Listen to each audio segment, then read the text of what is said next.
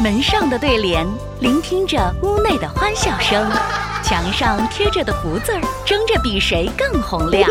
一声声“新年好”，预示着来年的幸福和安康。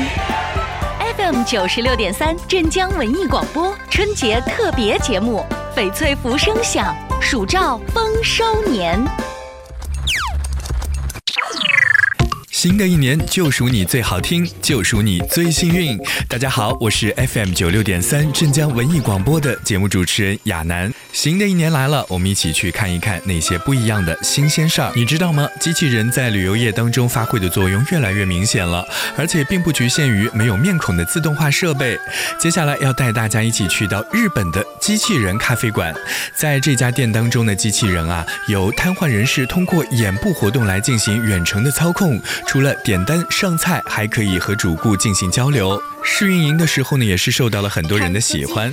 当然，这种模式如果长期持续下去的话呢，就可以为躺在家里或者是病床上的残疾人带来工作的机会。这家咖啡馆呢，会在二零二零年夏季奥运会和残奥会之前进行开业。除了机器人咖啡馆呢，新宿的机器人餐厅也让人感觉非常的特别。贝壳状的金色椅子、漩涡图案的地毯、旋转的霓虹灯，还有镜面墙壁和天花板，令人惊叹的舞台效果，会给你带来超乎想象的奇妙体验。